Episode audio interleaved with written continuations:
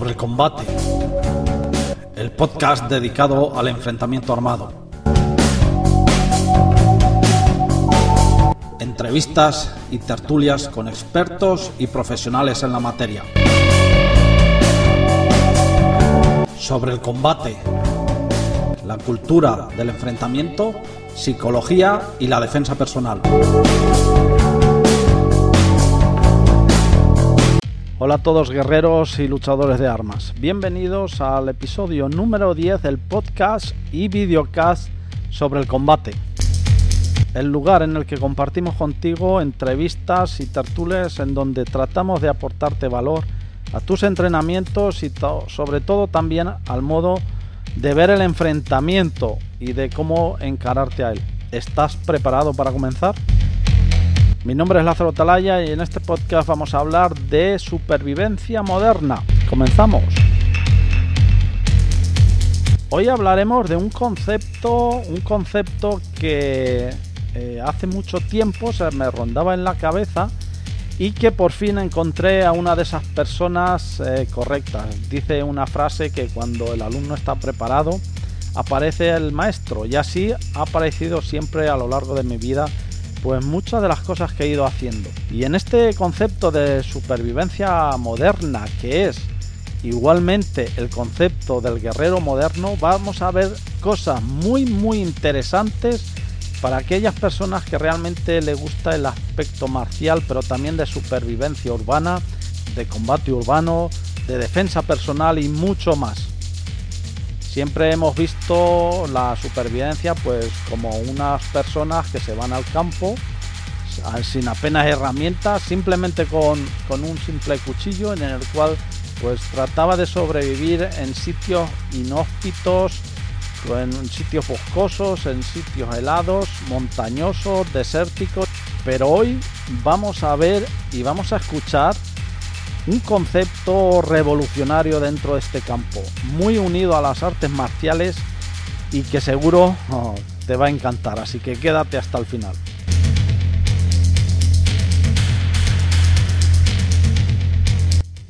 Hola Fernando y bienvenido a este videocast y podcast.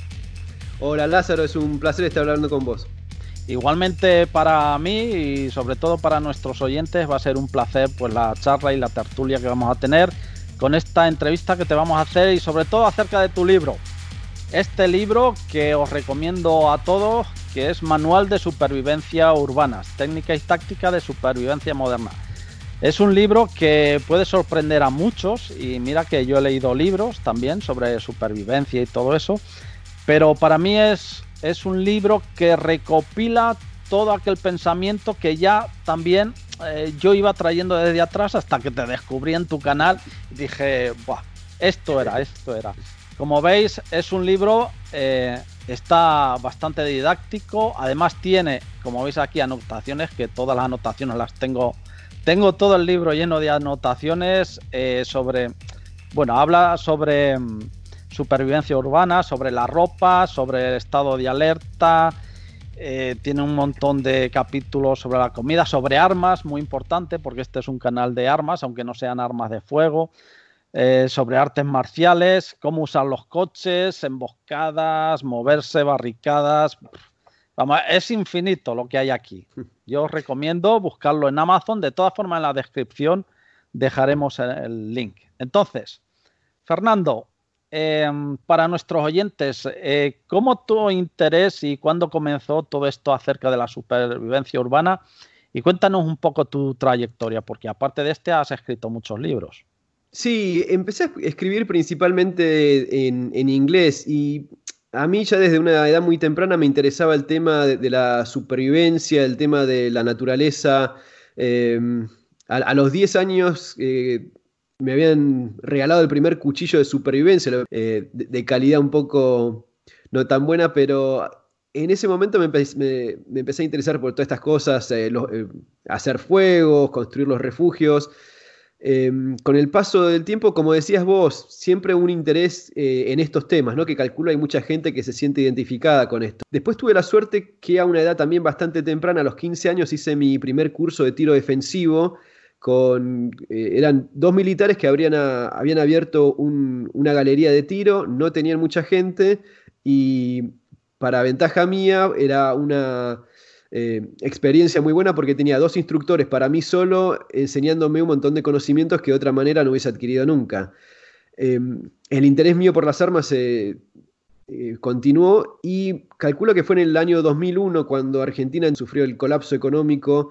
Eh, el presidente de la Rúa terminó renunciando, se fue en helicóptero de la Casa de Gobierno, hubo cinco presidentes distintos en una semana y el, país era un caos.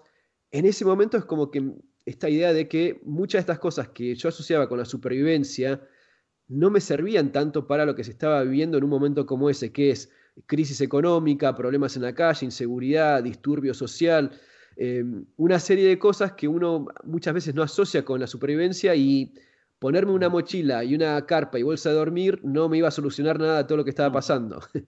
Eh, así que ahí es donde empecé a, a, informarme un poco más, a aprender, y muchas cosas fueron a aprender con los errores y lo que uno iba, uno veía en la calle, ¿no? Y así es como terminé escribiendo mi primer libro en inglés.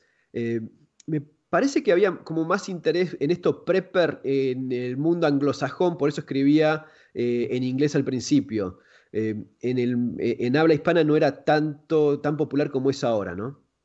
¿Y cómo se llama tu primer libro en inglés? El primer libro se llama The Moral Survival Manual, Surviving the Economic Collapse. Es el manual de supervivencia moderna sobreviviendo al colapso económico, que es basado en lo que pasó en Argentina después del 2001, con a veces me, lo critican un poco porque dicen que no hablo tanto de economía, sino que hablo más de cosas de la calle, ¿no? Mucho de inseguridad, de, cómo de golpe empezaron los, eh, los secuestros express, que era una cosa que no pasaba antes, mm. eh, cómo había que tener cuidado con lo que uno decía porque sin información en cuanto a alguna, eh, algún dinero que llegaba o alguna, alguna situación en la que se podía aprovechar por delincuentes, el margen de error era mucho más bajo, te puedes equivocar mucho menos con ese nivel de inseguridad. Estoy totalmente de acuerdo en, cosas, por ejemplo, un, profesor mío, bueno, mi principal profesor, que ya hablé contigo de quién era, dónde vive, dice que, que de estar bien a estar mal en un país es una línea muy fina y tú lo has descrito aquí. Antes no se veía en Argentina y de repente puede pasar, puede pasar en cualquier lugar.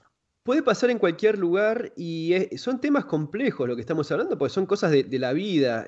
Por más que uno viva y hay cosas que se van dando más gradualmente, por ejemplo, lo que está pasando ahora en Estados Unidos que pasó de golpe. No, no pasó de golpe. Fue sucediendo una serie de cosas que llevaron a que desemboque en lo que está pasando hoy en día, donde de golpe eh, están como locos intentando derribar un monumento y le empiezan a pegar a alguien con, con una tabla de skate en la cabeza y saca un arma y le dispara. Y uno dice, están todos locos. No, se llegó a esa situación después de muchos años de ciertas eh, indoctrinaciones sociales medias conflictivas y un montón de otras cosas, el tema de la policía también, pero hay momentos en los cuales por más que uno viva en el país más estable y más seguro del mundo, uno tiene un vecino loco que comete un, un, psicópata en la casa al lado y nunca y no te enteraste hasta que estás en ese momento confrontándolo y tu vida te está jugando en cuestión de segundos.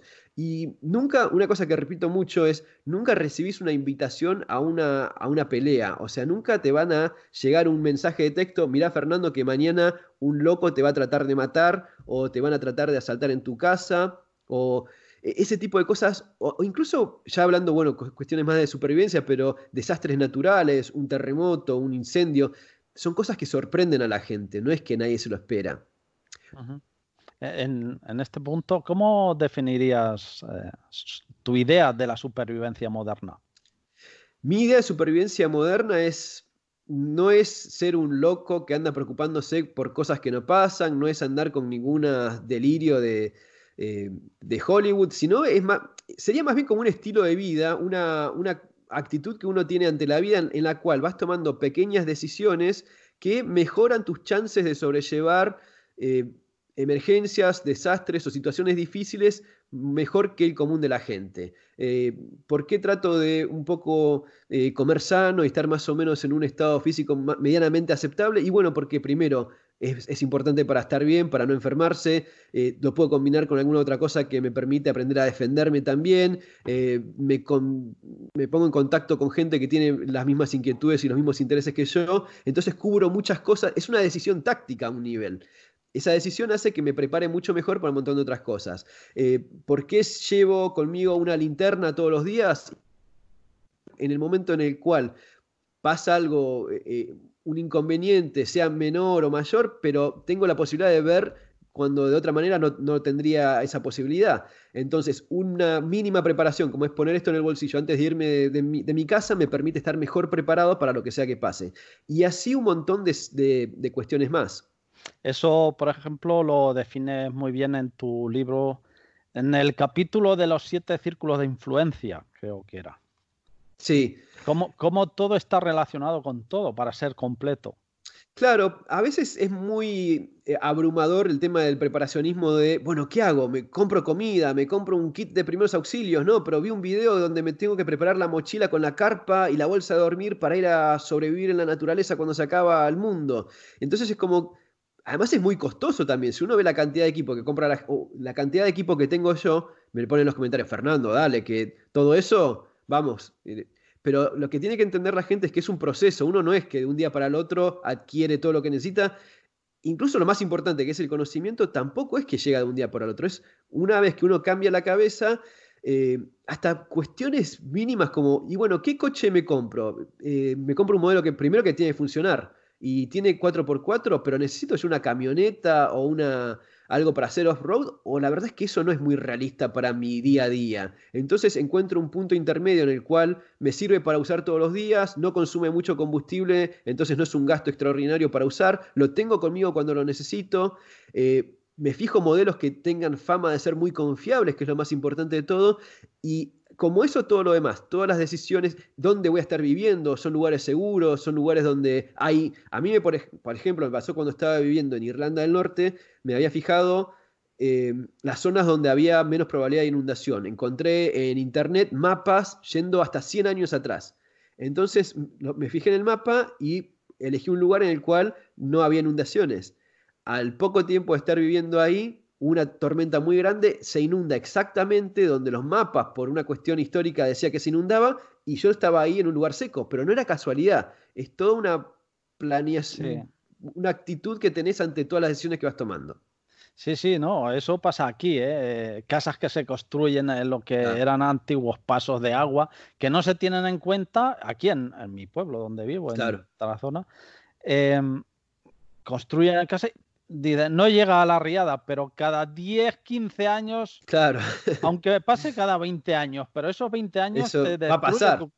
claro. Te, destruye la casa, vamos. Claro, y uno, el constructor está especulando con que la gente tenga memoria de corto plazo, lo construye, lo vende y parte que le tocó y bueno, eh, ya está.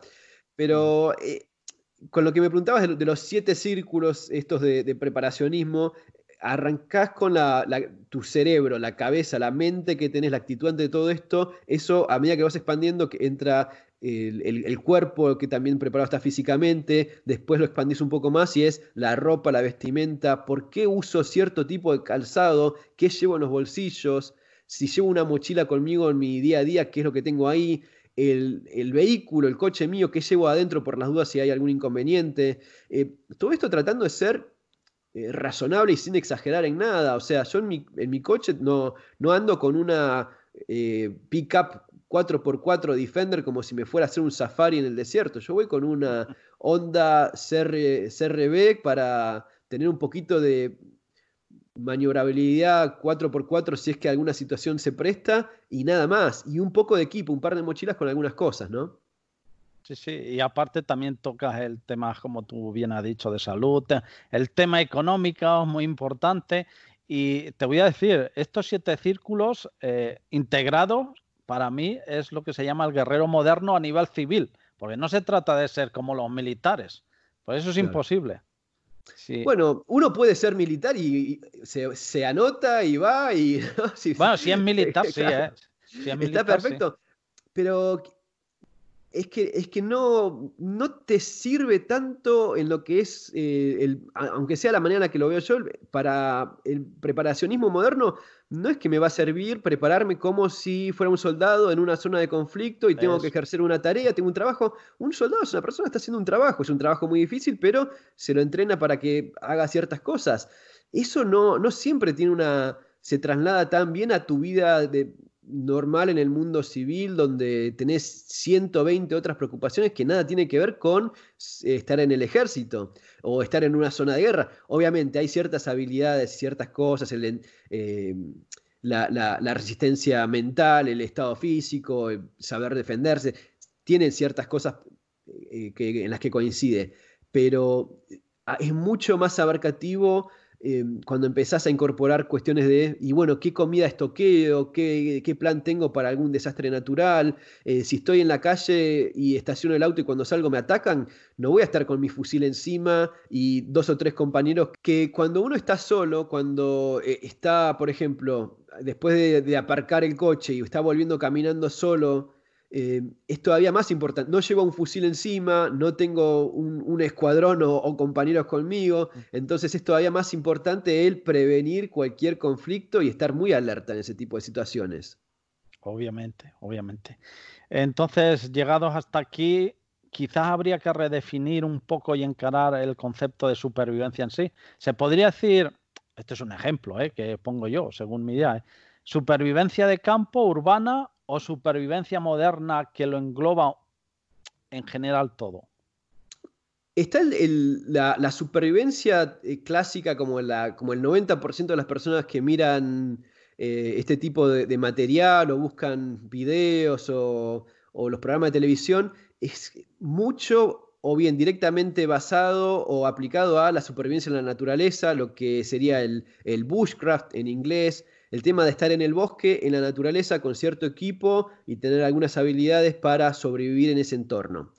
Que eso también muchas veces tiene eh, su, componente militar. En el ejército también te entrenan a sobrevivir en la naturaleza, sobrevivir en el desierto, la montaña, eh, sobrevivir cuando estás caído en el hombre al agua. O sea, hay un montón de componentes que eh, tienen una aplicación real, pero la probabilidad que la el común de la gente termine varado en el medio del Amazonas o perdido en el medio del taiga en Rusia es muy baja en comparación de muchas otras cosas que sí, muchas veces eso se asociaría a lo que es supervivencia más bien urbana, ¿sí? Eh, estar, pero la verdad es que hoy en día uno tiene que hacer un esfuerzo para encontrarse en un lugar que no sea un ambiente o urbano o suburbano o donde fácilmente se llega a uno de esos son, y mira, yo soy de Argentina, de hecho eh, fui con, mi mochila por el, por el sur, llegué a Tierra del Fuego, Ushuaia, em, y es verdad, puede ser que sean algunas situaciones en las cuales termines varado en un lugar muy inhóspito y saber ciertas cuestiones de supervivencia eh, te puede terminar salvando la vida de cometer algunos errores que otra persona quizás los hace. Yo te contaba la otra vez que hablábamos de que me pasó estar en, eh, en, Argentina, en, una, en, una, en un obrador con un amigo, estábamos llevando una camioneta Hilux, tuvimos un accidente, quedamos varados ahí. Es uno, un paso que estaban construyendo, creo que era en La Rioja, La Rioja, no, eh, bueno, era entre un paso entre Argentina y Chile, donde estaba todavía, habían pasado la, la, niveladora, que es lo que deja solamente una piedra partida, después se pasa la capa de asfalto, pero no había un camino todavía construido. Nosotros justamente estábamos llevando una, camioneta Hilux a la obra, al lugar donde están trabajando. Eh, tuvimos un accidente y quedamos varados ahí. Y mi amigo me dice, bueno, vamos caminando, volvamos caminando en el medio de la noche. Y le digo, mirá, mm. si salimos a caminar los dos ahora no, no llegamos a ningún lado. Eh, porque yo sabía, en, base a lo que había leído y lo que había estudiado también, eh, que la distancia que teníamos que recorrer, el clima en el cual estábamos, era imposible. Entonces esperamos a la mañana siguiente y bueno, por suerte pudimos resolver la cuestión, no pasó nada, pero hubo hace no tanto, hace unos meses, un caso en, Patagonia donde se les quedó también el coche en una tormenta de nieve, se bajaron a caminar a ver si llegaban, iban con ropa que no era la adecuada para ese tipo de clima y en cuatro horas y la distancia que cubrieron en cuatro horas coincidía con la velocidad promedio de una persona caminando en ese tipo de, clima. Y bueno, bajó la temperatura y murieron las dos personas que habían salido a caminar. La mujer que se quedó en el coche, se la encontraron y, la salvaron. Vaya que sí. Eso es entonces, como explicas en tu libro, em, tener en cuenta las posibilidades de las cosas que pueden ocurrir entre lo más probable y, lo, menos, probable. Exacto. Sí, y ahí es donde también, e, en ese tipo de casos es donde se, se aprecia todo lo que es la supervivencia en la, en la, naturaleza, como hablábamos antes, ¿no? Uno quizás no, no, no, se entrena como si fuera un militar preparándose por si es eyectado de un, de un avión en medio del combate y queda varado en algún lugar inhóspito, mm. pero ese tipo de conocimiento sí te puede salvar en una situación que vos decís, bueno, sí, pasó, estabas en medio de una tormenta y quedaste ahí y tomaste la decisión correcta o llevabas con vos el equipo adecuado para salir de esa, de esa emergencia. Pero después hay un montón de cosas más que ahí es donde yo quizás lo globalizo todo con esto de supervivencia moderna, donde hay un montón de otras cuestiones que afectan a la, a la, gente. Esto es tan extraño y es tan poco común que cuando sucede sale en los medios, sale en los diarios, uno lo, en el noticiero, pero después hay cosas que le pasan a gente todos los días eh, que se le prende fuego a la casa, que hay una disputa familiar y se terminan peleando y hay eh, una desgracia. Son un montón de cuestiones mucho más ordinarias, mucho más comunes para los cuales también uno tiene que estar preparado. Sí, sí, totalmente de acuerdo en eso. O como hacían, eh, es lo que decimos, como hablamos la otra vez, nuestros abuelos, incluso mis padres, yo recuerdo que que hacían eh, dentro del preparacionismo de lo que hacen guardar alimentos, en, eh, herramientas en la casa por si faltaba agua, por si faltaba la luz, cosas así que sí que son cotidianas y se podría decir que entran dentro de la supervivencia moderna. Claro, hoy, hoy, serían, hoy serías un prepper. Hoy si vos tenés una, un jardín, una huerta, como tenían, como decís vos, nuestros abuelos, mis abuelos exactamente igual. Mis abuelos, mm. en el momento que tenían la casa, lo primero que hacían era, primero que la casa tenga un, poco de terreno y en ese terreno construían una huerta y tenían unas gallinas y algo... de, parte de, de de los dos lados, mis abuelos, los dos hacían exactamente lo mismo. Tenían la huerta, guardaban comida, porque ya venían de las estas cosas que habían visto durante la guerra civil, que faltaba comida y que había mucha necesidad, y vieron situaciones que las generaciones que les siguieron se fueron olvidando porque no las pasaron. Pero eso para ellos no era preparacionismo, para ellos era la vida normal. La vida normal, sí. Sí, cierto, cierto. De hecho, bueno, no sé tú, pero yo sí viví cortes de agua, cortes de luz, yo estuve sin agua casi... Mm, sin agua y sin luz estuve... Llegué a estar una semana o quizás más, sí. Eso, hoy en día, vamos, es una catástrofe. Hoy en día total. sí. Complicado. Bien, también, bueno, ya entramos dentro de la parte urbana eh, de lo que se porta, de la ropa. Y hay un término que tú hablas que no lo había escuchado yo en realidad nunca, es el hombre gris y el hombre táctico. ¿Cuál es la diferencia? El, hombre táctico e, es un poco esto de, bueno, la, táctica eh, entra más por el lado militar. Cuando veo una persona toda disfrazada de, soldado que está con la campera con, camuflada, los pantalones de, combate, las, las botas y, parece que se viene directo de Irak, eh, suele ser la gente que, que, no tiene esta fascinación o esta inclinación, le interesa mucho lo táctico y se terminan vistiendo de cierta manera que es media llamativa. Eso un poco se contrapone con lo que sería la teoría del hombre gris. El hombre gris es el hombre que va pasa desapercibido y parece una persona más en la multitud.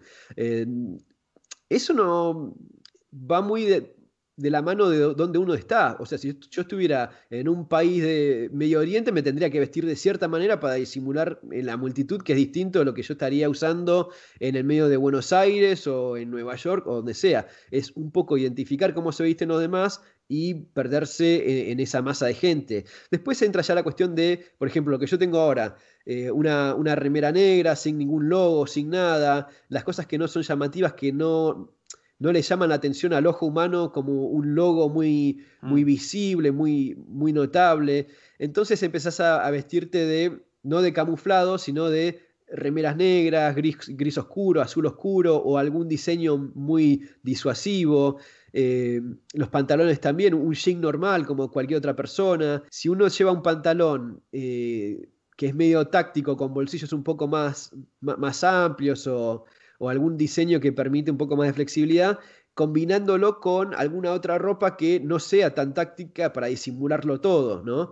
Eh, el calzado, a veces yo tengo muchas, eh, muchas eh, zapatillas o, botas que son más bien para el lado táctico, pero si yo le pongo un jean normal arriba y una remera como usa cualquiera en la ciudad, paso completamente desapercibido. Entonces, ¿se podría decir quizás que ropa, por ejemplo, tipo trekking, trekking, sí. Podría ser hombre gris? porque parece como que vas a andar, pero no, no ve tu lado táctico. Está, sí, es muy bueno eso porque te permite, hoy en día está muy aceptado, es, o sea, una persona mm. con un pantalón medio eh, que permite cierta movilidad y unas zapatillas de, trekking y una, y una remera o una chomba o algo normal no llama mucho la atención y sin embargo estás eh, con un calzado que te permite moverte un poco mejor en algún terreno un poco más agreste o hay cosas que ya se entra en detalles, por ejemplo, cuando hay algún, algún desastre natural o un terremoto y se caen estructuras, si uno tiene que andar pisando sobre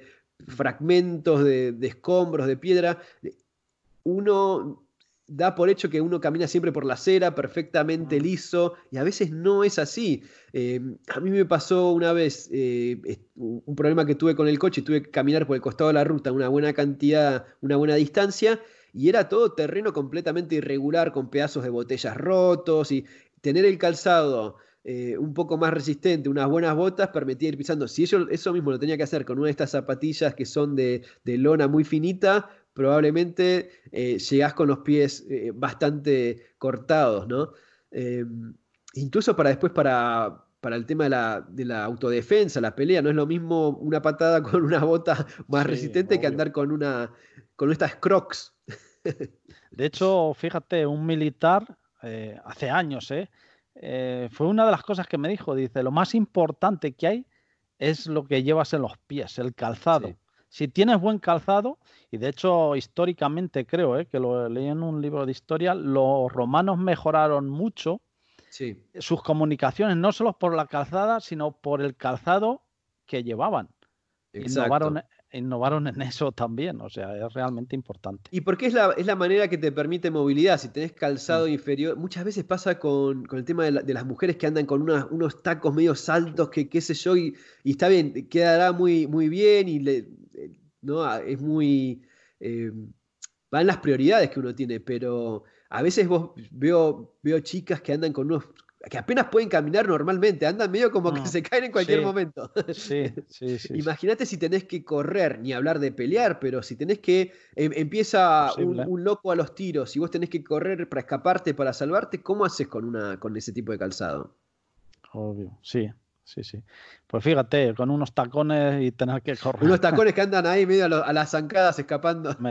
Bueno, hemos llegado aquí al tema este que acabas de hablar de las armas y es una de las cosas que también me encantó mucho y bueno, nosotros que nos dedicamos a las artes marciales, armadas dentro de la categoría que no son armas de fuego, eh, que hablan mucho de las armas, sobre todo me gusta mucho porque dan nociones básicas del, manejo de las armas, de balística también, de cubrirse con el coche. Y esto es algo, por ejemplo, que no se toca en ningún libro de supervivencia, salvo el cuchillo, lo que es para trabajar herramientas que es hacha, cuchillo y sierra.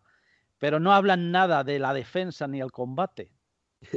Bueno, hay varias cuestiones. Primero es que es un tema bastante políticamente incorrecto en las editoras. O sea, uno escribe un libro y lo va a publicar. Yo tengo la suerte de que eh, ya tengo una, presencia en lo que es la, el, mundo este del preparacionismo, porque ya vengo hace bastante tiempo y, un poco se me facilitó eso. Lo, manejo por mi cuenta y bueno, ya está, pero para la persona que quiere publicar un libro a través de una editorial, lo primero, y a mí me pasó de hecho hace bastante poco, que me, me llamaron de una editorial y cuando vieron el tema de, las armas, dice, Fernando, que tenés mucho de armas, ¿no? Le y sí, sí, es un tema que lo, que lo hablo porque me parece importante. Yo no, puedo ser eh, deshonesto conmigo mismo ni con la gente que, me sigue o me lee, porque la verdad es que no me parece. Me dice, bueno, pero vos sabés que eso, y, bueno, al final no, es que no, no se puede. Son cosas que no, en, en, especial hoy en día con lo sensible que está todo, hay mucha gente que no le gusta que hables nada de que, que la gente que se defienda, y no me, no me parece que tiene tanto sentido. Yo además tuve la suerte de, bueno, como te decía antes, haber mm. eh, entrenado de, muy chico, después eso lo seguí practicando y después mm, últimamente más con el, lado deportivo, el de tiro deportivo, pero hay una diferencia entre lo que es el tiro deportivo y el tiro defensivo. Son, son dos cosas que no, no es lo mismo. Eh, hay países donde está muy regulado, por suerte en Argentina no es tan así y se puede, se puede entrenar, pero el común de la gente no sabe pelear con un arma de fuego. O sea, quizás saben tirar, pero pelear es otra cosa distinta.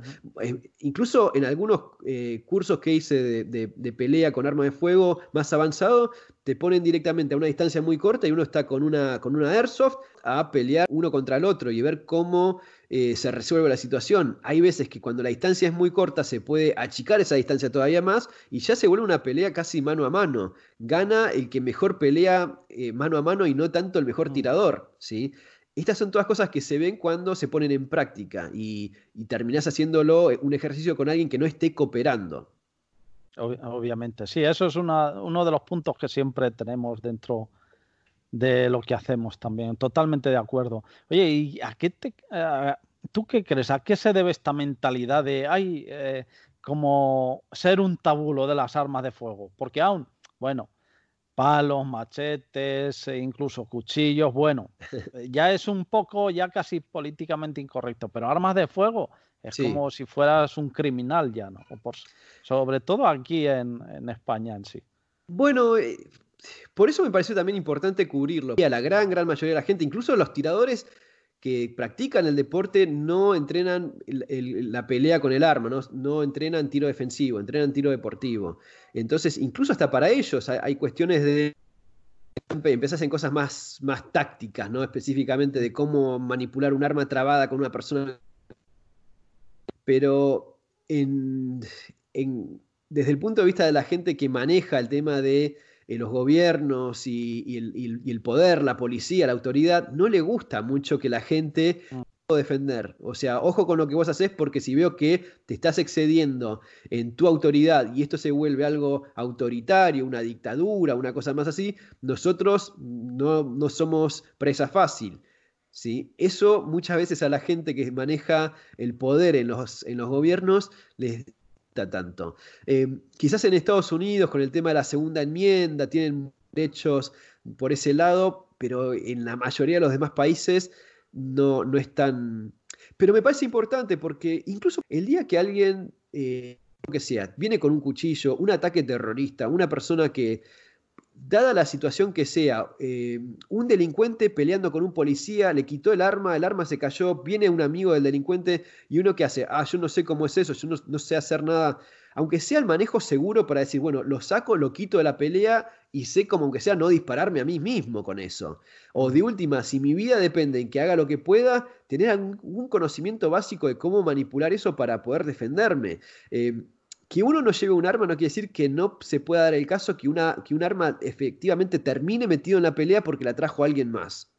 Sí, de hecho, eh, sobre esto también comentamos siempre que, eh, bueno, pero es que si permites las armas, los malos, la gente mala, los malhechores, van a, todos van a tener armas, pero es que esa gente ya las tiene, o sea, da igual cómo estés, aunque estén prohibidas, esa gente ya tiene esas armas. Yo te doy el caso perfecto que termina con todo el debate de las armas. México es el país donde las armas están más regulados del mundo que yo sepa. México tiene una sola armería donde una persona pueda comprar armas y en esa armería solamente te venden pistolas hasta el calibre 380 y no más que eso. O sea, es prácticamente imposible comprar un arma legalmente en México, salvo en esa armería, en la capital del país, una sola armería para extremadamente riguroso, es prácticamente imposible comprar un arma legalmente en México.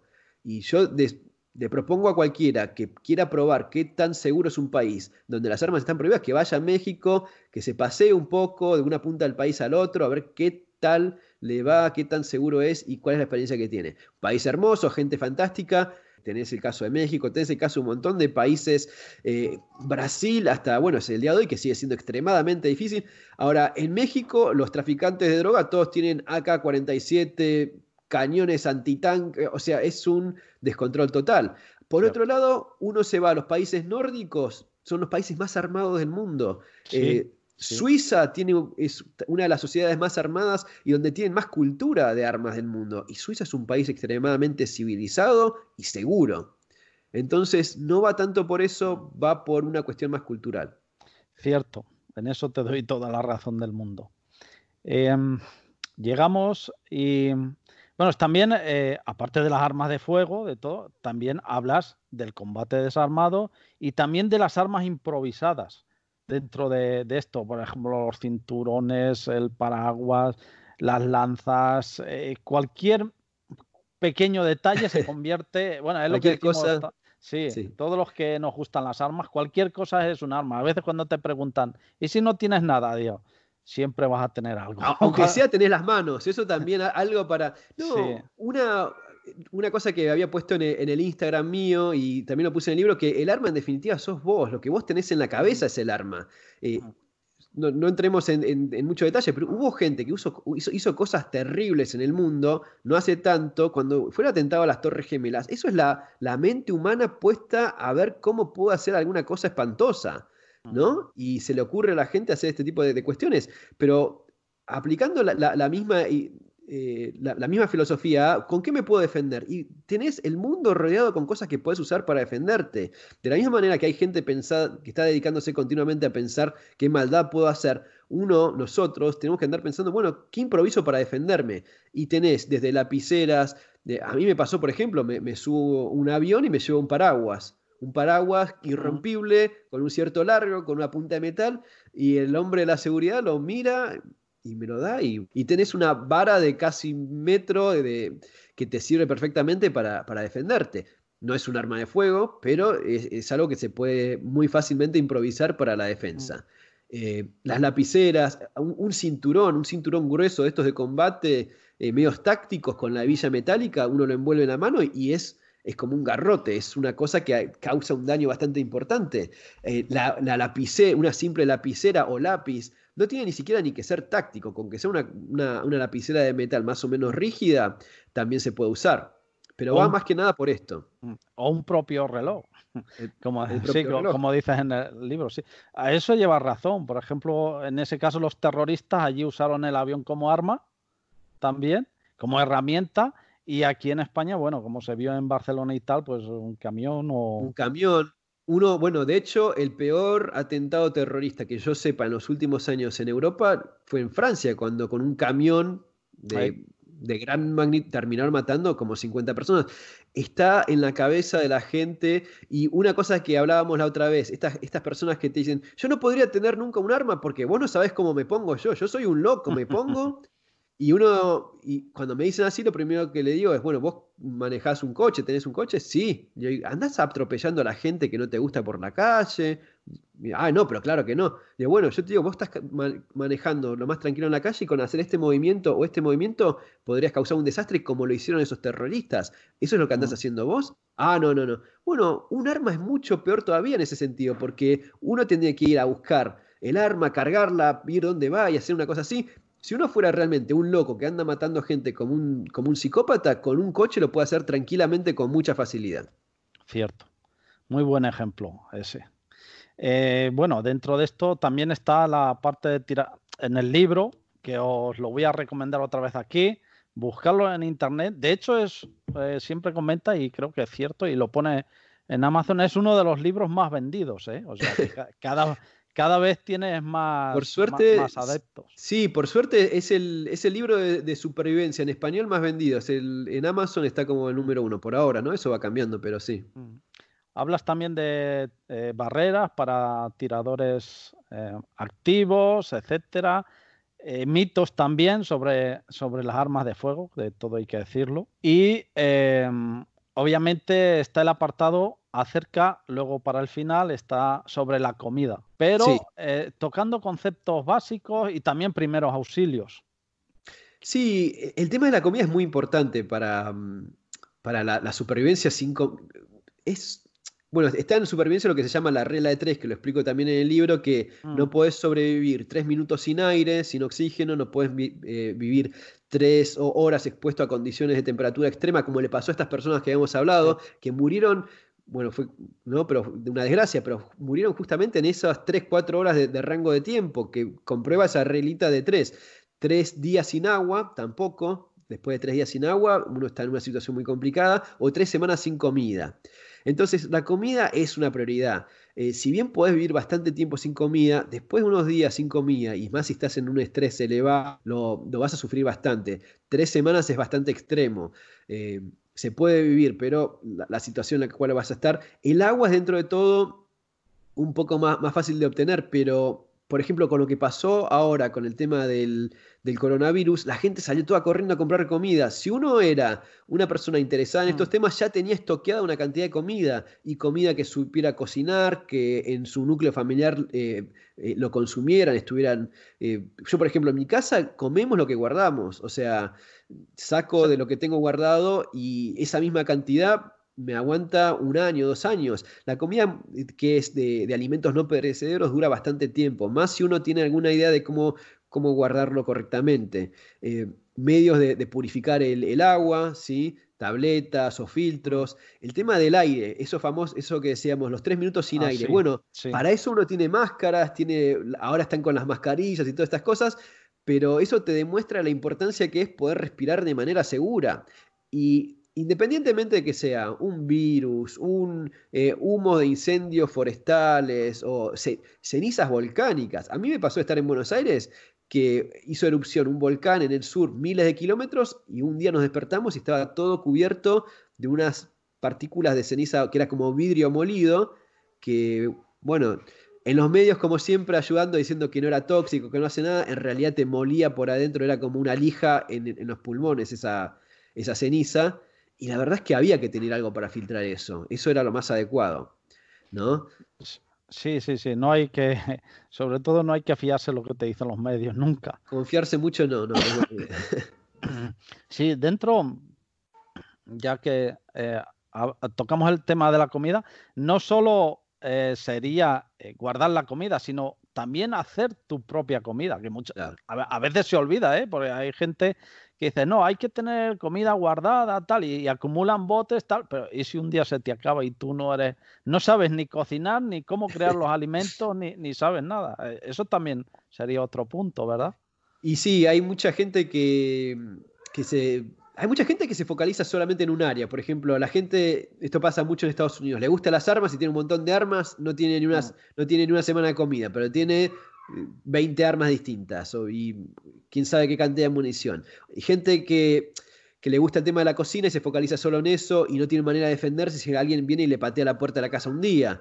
Tampoco sirve. Hay que tratar de ser un poco más, eh, eh, más abarcativo sin especializarse mucho en nada en particular. Una de las cosas que sí te da una ventaja es si tenés una huerta, si tenés algunas plantas, algo que es muy difícil complementar eh, o cubrir todas tus, todas tus eh, necesidades alimenticias solamente con lo que vos producís. Eso es muy difícil, mm. no, es tan fácil de conseguir. Lo que sí es bastante más fácil de conseguir y que ayuda mucho para el esfuerzo que requiere, o sea, es relativamente poco el esfuerzo y mucho lo que ayuda es complementar lo que uno tiene. Entonces, si vos tenés una huerta, por más que sea pequeña, con un poco de alimentos frescos, eso ayuda bastante para todo lo que sea... Eh, complementación de arroz o otros alimentos que tengas de, no perecederos que tenés para larga duración.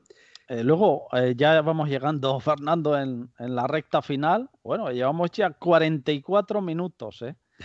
44 minutos de entrevista muy amena y la verdad lo estoy pasando bien. El último capítulo sobre improvisación y consejos rápidos, pero hay una frase que me gusta mucho porque también es aplicable dentro de la gente que nos ve, porque nos va a ver mucha gente dentro de las artes marciales, que dice, para tener éxito, planear no solamente no es suficiente, uno debe también improvisar. Y eso es algo, y sobre todo en el caos, porque si tienes todo predeterminado, ah, no, pero hago esto, pero se sale de esas reglas, estás perdido. Exacto, y, a veces pasa cuando, en especial en, lo que es, bueno, viene uno y te ataca de esta manera y uno pone así, qué sé yo. y son situaciones caóticas donde no te vino así, ni era uno, sino que eran tres, y no viste al amigo que te pegó una patada en la espalda y te tiró. Mike Tyson tiene una frase muy, muy buena que dijo en uno de esos momentos más lúcidos, dice que todos tienen un plan hasta que le dan un golpe en la cara. Y eso es verdad, muchas veces la gente piensa, voy a hacer esto, voy a hacer lo otro, pero cuando o bien físicamente te dan un golpe en la cara, o la vida te da un golpe y, de golpe te deja mirando para arriba, tenés mm. que aprender a improvisar. Y esto es lo que a nosotros como como especie nos permitió eh, llegar a donde estamos, ser la especie dominante, no por ser ni los más rápidos ni los más fuertes, sino por ser los que somos más adaptables a los cambios. Por último, eh, Fernando, dos preguntas más. ¿Qué le dirías a aquellas personas que a través de esta entrevista van a abrir su visión a la supervivencia moderna? ¿Cómo, cómo comenzar? Quizás. Sí, lo, primero es no, no, dejarse avasallar por la cantidad de, información y la, cantidad de áreas y aspectos que tiene esto, porque abarca prácticamente todo en, la vida, desde las relaciones interpersonales, cómo uno se, maneja con, su familia, con, con, tu sociedad, tu vecino, eh, como veníamos hablando, defensa, alimentos, eh, desastres naturales. Eh, empezar por lo, por lo básico, empezar de a poco y intentar cubrir con nuestras acciones y nuestro dinero y tiempo invertido lo más posible una cosa que hablábamos antes, el tema de hacer cierto tipo de actividades físicas que a la vez que ejercitamos, eh, levantamos la autoestima, tenés una manera de defenderte, eh, haces, eh, sociabilizás con gente que tenga más o menos tus mismas inquietudes. Esas son ciertas cosas claves que te permite cubrir varias áreas al mismo tiempo. El tema de los alimentos también, si uno guarda comida, come sano, sabe cocinar, ya con esas dos cosas, por más simple que parezca, mejorás mucho eh, tus perspectivas para cuando las cosas salen mal. Después en cuanto a lo que es equipo, lo que son las, navajas, los cuchillos, linternas, en, focalizarse al principio en, lo que sea el equipo diario. Eso es lo que se lleva en los bolsillos todos los días. Si vos tenés ah, una multiherramienta y una, y una linterna pequeña en el bolsillo, eso solamente te pone en una situación de mucho más ventaja comparado al 90% de la gente que no tiene nada. Y más si sabes utilizarlos y si tenés la, el ingenio para resolver los problemas que tenés. Después sí empezás con, bueno, de a poco ir juntando más alimentos, de a poco ir teniendo una reserva de dinero en efectivo por si hay algún inconveniente. Eh, de a poco vas adquiriendo distinto equipo para las, eh, las distintas cuestiones que, que, te vas a ir preparando. Pero tomárselo con calma y no dejarse avasallar. Sí, eh, has tocado un tema que no hemos hablado, pero que también es importante, el tema económico. Exacto. Eh, es lo que tú dices. Hay gente que se, em, que se centra mucho en un aspecto, en otro, y como aquí la cultura también es de que hablar de dinero es malo, se olvidan del tema económico. Sin embargo, estamos en un mundo material, o sea, hay sí, y es el, bueno, es que personalmente si uno me dice 3, 4, 5 cosas para tener como prioridad, tener alguna, alguna herramienta para poder defenderse, tener una, un, cierto equipo diario básico, una linterna, una, una multiherramienta, y después tener una pequeña reserva de, dinero en efectivo para alguna emergencia. El, el, efectivo, el dinero, es quizás la herramienta más útil que uno puede tener en, en, la mayoría de las situaciones que se pueden presentar. Desde que se te rompa algo, que tenés que, que llamar a un plomero, un fontanero o, alguna cosa de este tipo que no, parece gran cosa. O mismo comprar equipo, o por, pasa eh, coronavirus y me tengo que ir a comprar las mascarillas o, lo que sea. El dinero en efectivo salva muchas veces de los inconvenientes con los, con los que nos encontramos. Muy bien. Eh, Fernando, háblanos de tus proyectos, ya al final de la entrevista. Bueno, por ahora seguir trabajando en, eh, los canales. Tengo dos canales, el de español, eh, Supervivencia Moderna, y de Modern Survivalist, que es también mi canal de supervivencia en inglés, lo cual también me lleva bastante tiempo. Y me gustaría terminar la traducción de mi primer libro, que nunca lo traduje al español. Me gustaría, y me lo vienen pidiendo ya hace bastante. Eh, tengo también una traducción al francés de mi último libro, eso próximamente va a estar también. Y bueno, algunos otros proyectos me gustaría también hacer alguna cosa en, eh, como algún curso, alguna cosa más eh, con, gente, ¿no? Cuando pase todo esto de la, pandemia y se pueda, ver de, hacer algunas cosas más eh, con, gente en, el mundo físico, digamos. Y bueno, como conclusión, Fernando, podríamos decir que la supervivencia moderna es un poco a manera integral eh, convertirse como una especie de guerrero moderno que tiene pequeños conocimientos en siete campos básicos, ¿sí? para poder adaptarse y sobrevivir a los tiempos pues que se van dando día a día, año tras año, sin llegar a ser un Rambo militar, como, como bien dices, o, un obseso de las cosas, sino poco a poco. Sí, esa, esa es buena manera de, decirlo, me parece. Es, y sabes qué, lo principal es mantenerse tranquilo, objetivo, sin dejarse llevar muchas veces por las emociones o, y eso solamente, y ver siempre el lado positivo de las cosas, porque si uno se obsesiona con las cosas malas que están pasando, eh, sobran. Eh, cosas malas pasan todos los días y si uno ve solamente eso, nunca se llega a nada. Mantenerse positivo es quizás una de las cosas más importantes. Y que el mundo sigue, no se va a acabar y que todos son ciclos. O sea, el mundo es cíclico, sobre todo muchas veces se lo digo a la gente, si la gente estudiara más la historia, se daría cuenta que lo único que cambia es la tecnología, porque todo es cíclico. Todo es cíclico. Esto pasa mucho eh, para lo que es eh, supervivencia, los, los, preppers, me lo preguntaron en, en, entrevistas en inglés para, alguna, para algún medio. ¿Te preparás para el fin? No, no, yo, el mundo no se acaba, el fin del mundo yo no, nunca se acabó, no se va a acabar, lo que se iban pasando cosas más serias, menos serias, incluso cosas muy terribles pasan a veces, guerra, todo eso, pero no ando planeando con que se acabe. Y si alguna vez se acaba porque viene un meteorito y nos vuela a todos, bueno, será así. Ahí ya estará. Pero andar preocupándome que se acaba el mundo, no, no. Las cosas van cambiando y cuando uno se, prepara bien, mejora muchísimo las chances de seguir adelante con la vida, de más o menos eh, disfrutándola, ¿no? Exacto. Muy bien dicho. Pues gracias, Fernando, por acompañarnos en esta entrevista, en este videocast. Y a ti, oyente, puedes encontrar el libro en Amazon. Vuelvo a recordarlo, estará ahí puesto. Este manual de supervivencia urbana que os lo recomiendo a todos y a muchos les va a sorprender.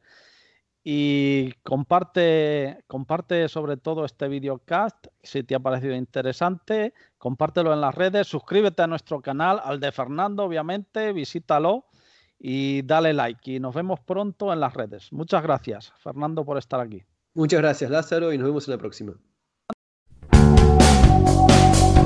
Sobre el combate, el podcast dedicado al enfrentamiento armado. Entrevistas y tertulias con expertos y profesionales en la materia. Sobre el combate la cultura del enfrentamiento, psicología y la defensa personal.